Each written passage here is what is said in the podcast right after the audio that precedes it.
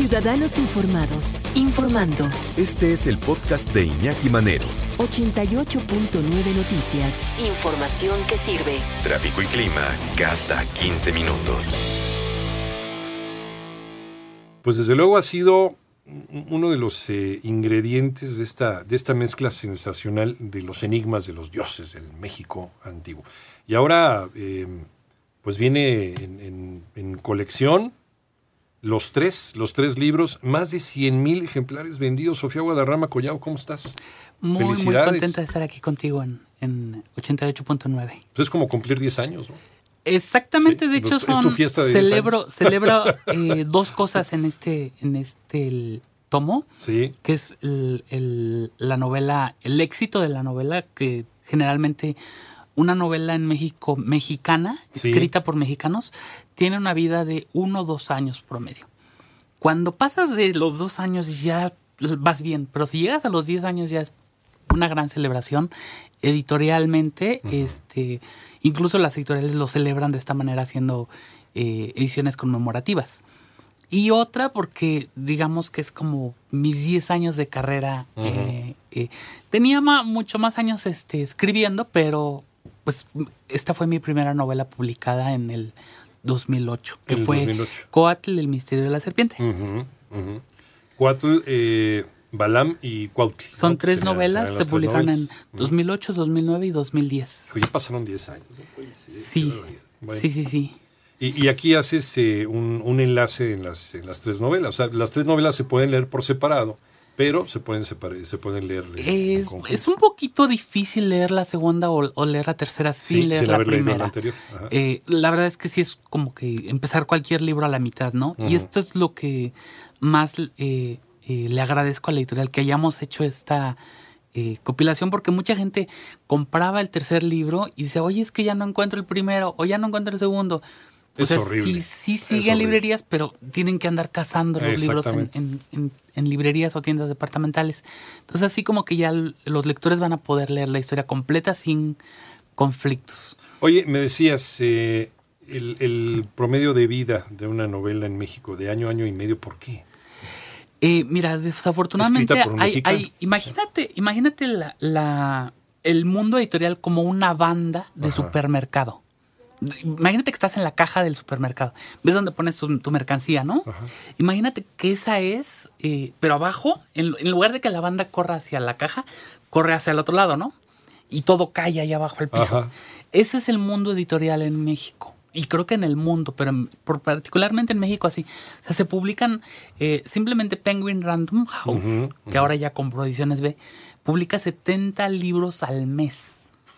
Ahora imagínate eh, los que publican todas las editoriales en el país, eh, desde las más grandes hasta las más pequeñas. Y aparte, todo lo que viene del extranjero. O sea, entonces las editoriales, las tiendas departamentales en particular, no se dan abasto en el espacio. Eh, es como, como un programa de radio. A veces no, o sea, quisieras abarcar todas Claro, las noticias y no puedes. y no puedes. Y a veces puede pasar este una semana entera y no puedes tomar un tema que quieres porque no hay tiempo, porque el horario, el, el espacio no te alcanza, ¿no? Y eso es lo que pasa en el mundo editorial. Eh, desafortunadamente a veces hay novelas que pasan sin pena ni gloria, o sea, por y no porque sean malas, sino porque pues simplemente es esta, te digo, esta banda de supermercado donde van pasando los productos y este y si es no lo más la agarras oferta que la demanda. es más la oferta que la demanda. Desafortunadamente, eh, también, o sea, es un país que lee poco. Eh, quienes leen, sí leen muchos libros al año. Y quienes lo, no leen, definitivamente ni siquiera al, al libro llegan. O sea, el promedio es un libro y medio al año, Sí, pero es porque estamos promediando. Pero porque estamos promediando, o sea, eh, pero si fuéramos más específicos, pues hay gente que no te toma un libro en 10 años. Ujú. O sea, desafortunadamente, ¿no? O sea, que salen de, las, de la secundaria a la prepa y nunca más vuelven a tomar un libro. O sea, porque no está en su hábito, porque no lo, no se los inculcaron, porque no les, no le agarraron el, el gusto. Y también hay otra, otro factor, o sea, eh, los horarios laborales en México son muy, muy pesados. Eh, particularmente en la Ciudad de México, eh, o sea, No hay tiempo para te levantas a las 6 Sí. de la mañana No, para entrar al trabajo y llegas eh, pues a las prácticamente a las 8 9 de la noche. ya lo que lo único que quieres es sentarte en el sillón y ver un poquito la tele sin pensar. O sea, como, como estas Algo actividades pasivas. Ajá. Estas actividades pasivas en las que no tienes que moverte, ni pensar, ni analizar, ni nada. ¿no? No meterte en broncas. Y leer a veces sí, sí, pues Te conflictó un requiere poquito. pensar, te mueve. ajá, analizar más las cosas, todo eso. Te mueve, la lectura también te mueve. ¿no? La lectura también, pero si no te lo, si no lo, no te lo inculcaron, si no le agarraste el gusto, pues desafortunadamente, este, aunque te regalen todos los libros del mundo, a veces no los lees. O sea, eh, pero es, es algo que poco a poco se va a ir, creo que eh, creciendo en México, porque aparte hay que tomar en cuenta que todavía en el porfiriato, en la revolución, eh, más del 90% del país era analfabeta. Entonces, Sí.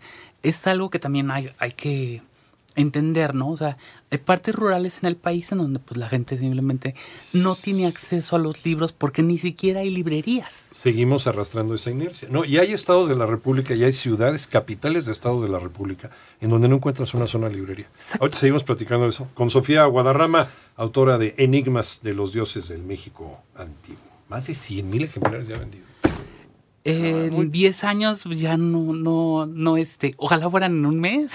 No, pero a 100 mil se ve así como avasallador, ¿no? Muy bien. Digamos que me ha dejado, me ha- es lo que me ha mantenido, este, independientemente del resto de mis libros. ¿Qué estamos leyendo ahora los mexicanos, eh, Sofía? ¿Qué nos gusta leer a los mexicanos? Yo creo que en, en particular hay un, hay, bueno, se puede s- segmentar, ¿no? Ajá. O sea, los que les gusta el libro de autoayuda, eh, mucha gente le gusta el thriller, que en este caso esta Ajá, es, este caso. es un thriller. Ajá. Eh, y hay un segmento mucho menor que es el segmento ya literario, más profundo, más complejo, eh, que es, es la minoría de la minoría, desafortunadamente, ¿no? O sea, este, si digamos solo el 10% de la población en México lee, eh, pues solo el 10% de ese 10% lee literatura ya más compleja. Ajá. Este, y de ahí todavía hay otro, otra minoría que ya se mete a asuntos muy, muy, Más técnicos, más muy complejos como más- Schopenhauer. Ah, como. Nietzsche. Filosofías. es- filosofía, todo eso. Ajá. Pero ya, ya es uno de, de la minoría de la minoría. Estaba leyendo lo que sucede, por ejemplo, en países como Islandia, en donde ellos en Navidad pues, se, regalan libros finalmente y se pasan toda la noche, toda la noche del 24 leyendo en cama tomando chocolate, ¿no? En lugar de estar en la fiesta y jajaja, ellos se ponen a leer. Y si tú publicas un libro, el eh, gobierno te ayuda con una parte de, te patrocina una parte de la publicación del libro y, buena parte de eh, los libros que salen, de publicarlo del tiraje, eh, se lo dan a la población. O sea, se lo regalan al, al público en general para que el público lo lea. Claro. ¿no? Pues es uno de los países que más publica en el mundo porque, porque casi la mayoría de los islandeses, que son como 400 mil, ¿no? Eh, les, les- les da por leer y por escribir, ¿no? Y se ponen a escribir, se ponen a publicar como locos. Sí, mira, eh, desafortunadamente en México sí, le, sí hace mucha falta el apoyo a la, al... O sea, sí, lo, sí hay. O sea, eso no se puede negar. Sí hay O sea, apoyo a la, hay- a la hay apoyo a la literatura. a los, eh, a los a escritores. los escritores, hay, hay eh, escritores que están becados, eh, que, o sea, se van a Alemania, se van a Estados Unidos. O sea, hay unos que están muy bien becados, ¿eh? Ajá, ajá. O sea, la verdad es que tampoco no se pueden quejar.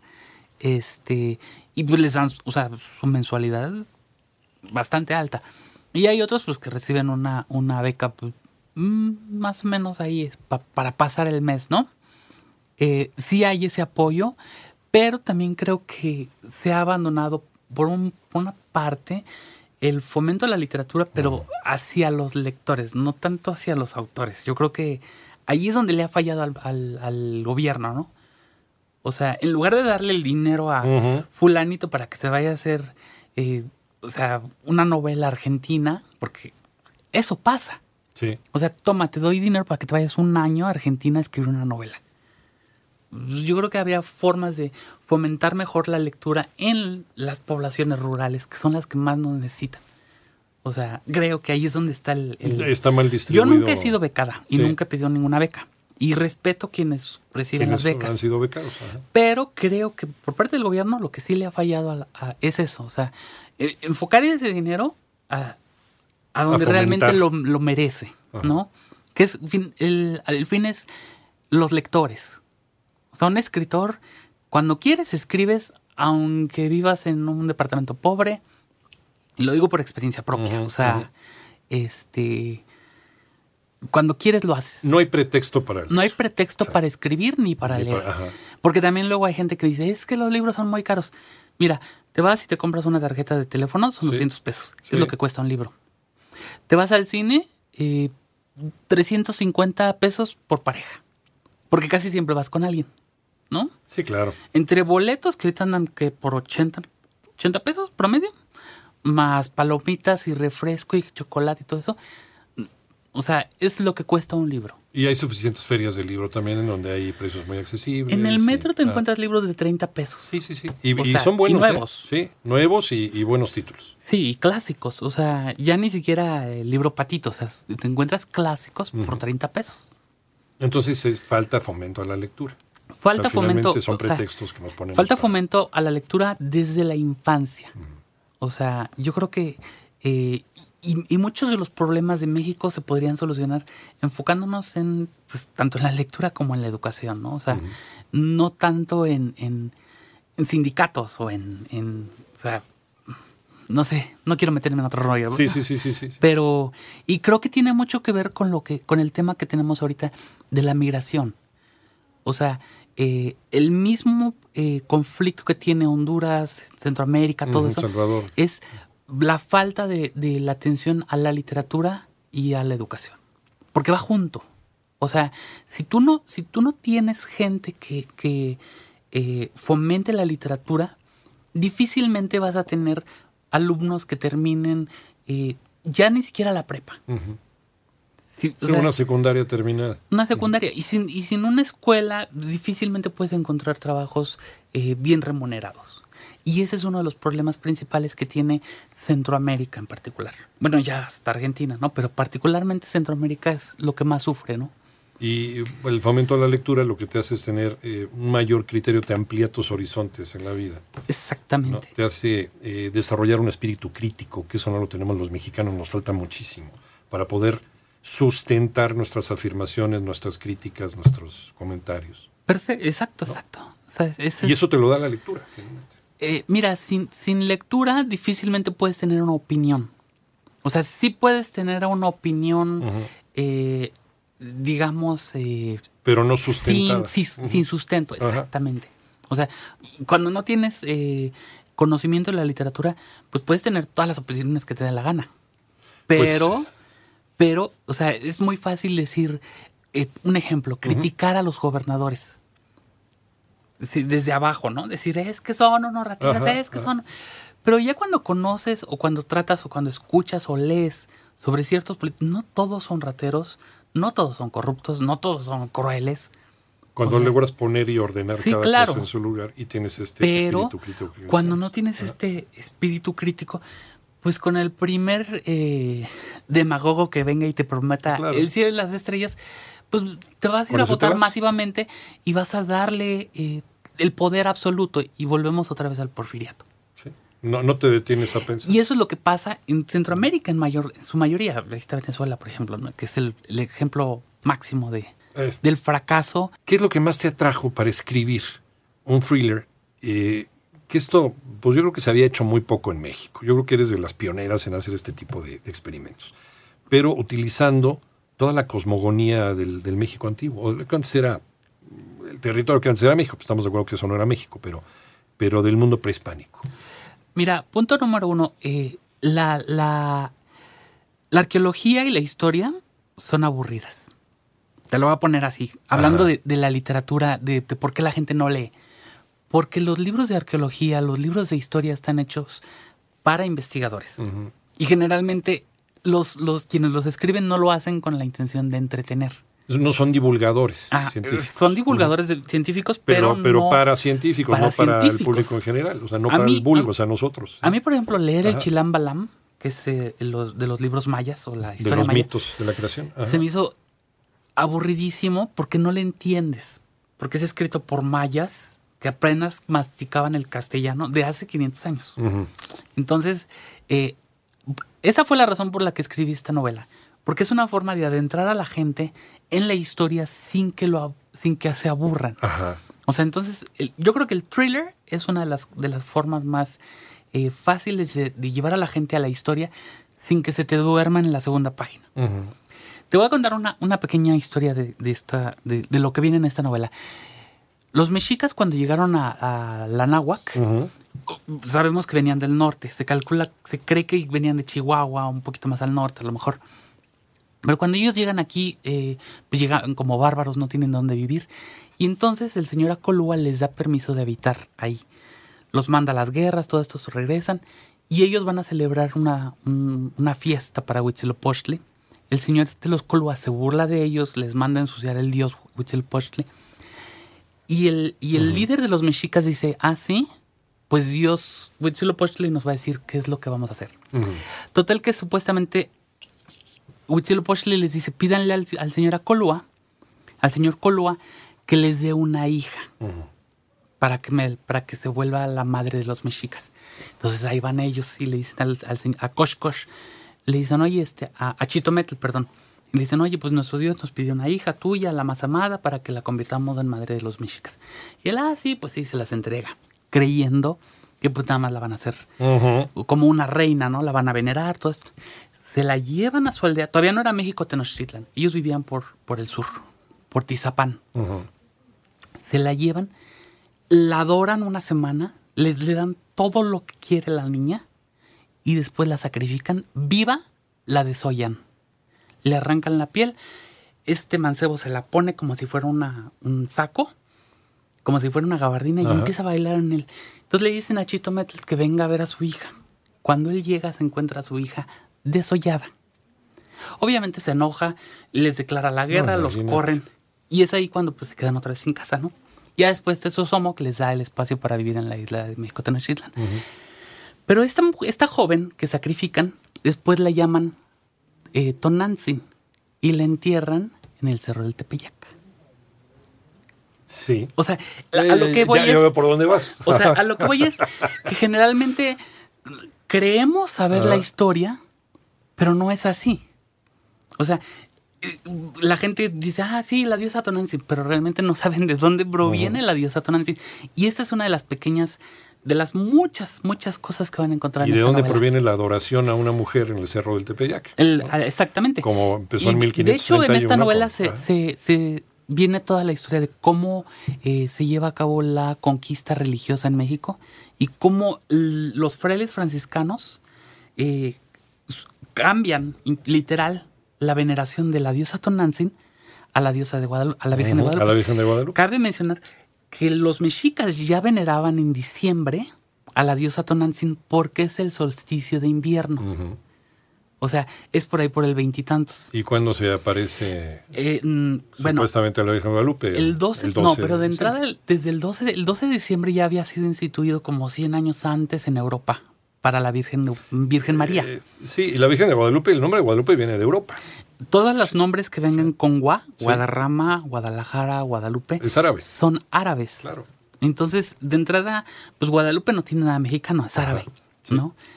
Y también esta novela, pues te, te trae la historia de cómo se encuentran, porque Hernán Cortés traía a la Virgen de Guadalupe. La de no Cáceres. Es, no, no la Virgen de Guadalupe que conocemos ahorita. No. Traía a la Virgen de Guadalupe del río de Guadalupe en España. Ajá, en el sur. Ajá. O sea, cuando, cuando eh, España se libera de los árabes, de los, de los moros, eh, como en, a más o menos como en 1400, se encuentran una imagen eh, enterrada en- al lado de un río, que el río se llamaba Guadalupe. Y entonces la iglesia, en ese tiempo, cualquier cosa que se encontrara en España era, era motivo para ponerle una capilla.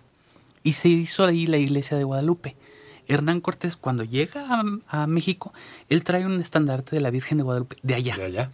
Y en 1555 más o menos, 53, eh, es cuando empiezan, eh, le piden los, los frailes dominicos a, a un indio llamado Marco Zipac que pinte la imagen de la Virgen de Guadalupe. Y entonces el padre, el fraile Francisco Bustamante, eh, se queja, porque es, eso, es- eso es real, no es que me- yo me lo estoy inventando. el, pra- el- el fraile Francisco Bustamante se queja en, en la catedral, bueno, en lo que ya era la iglesia, entonces todavía no era la Catedral de México, ante la audiencia, ante el virrey. Recordemos que la audiencia era como el, el Senado mexicano actual, ¿no? La audiencia, el virrey, eh, pues todo, toda la, eh, la- la- los españoles que ya vivían en México, y él dice que esa virgen era demoníaca, porque se refiere a la virgen que estaba suplantando a la diosa Tonantzin. Ah, O sea, eh, porque los, los mexicas iban a adorar a Tonantzin en sí, diciembre. el Cerro del Tepeyac. El- el- en el solsticio de invierno, de invierno este, iban a, a venerar al Tepeyac, a la, la, a la y- y la diosa iglesia Tonantzin. la sustituyó con, con Guadalupe. La iglesia católica destruye el templo, construye una pequeña iglesia hasta allá arriba, que ya... ¿Es la original? La original. Y ya de ahí eh, les ponen la imagen de la Virgen de Guadalupe eh, pintada a, a- a forma y figura de los mexicanos, digamos, a gusto. Y el, fra- el- el fraile Francisco Bustamante se queja de esto y al día siguiente, ¿qué crees? Desaparece de la historia. Lo borraron. No se sabe dónde murió, no se sabe cómo murió. Pero sí hay referencias históricas de Sí. lo que nos estás diciendo. De que desapareció, desapareció. Y en mi novela, pues yo lo pongo en un calabozo. Aparece. Tú lo En mi novela aparece en un calabozo y este.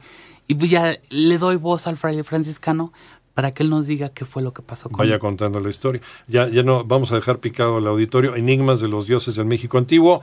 Edición del décimo aniversario, que es una compilación de las tres, ¿no? Edición de aniversario, Sofía Guadarrama Collado. Eh, vale la pena. Vale la pena, en serio. Es una manera muy sabrosa. Nos enseña, pues ya, ya, ya tienen ahorita un ejemplo, ¿no? Nos podemos quedar tres horas platicando todas estas No, y, esta novela. eh, Y todo esto viene en la trae, novela. en trae las este, la historia, la historia de, de Quetzalcóatl, Sí.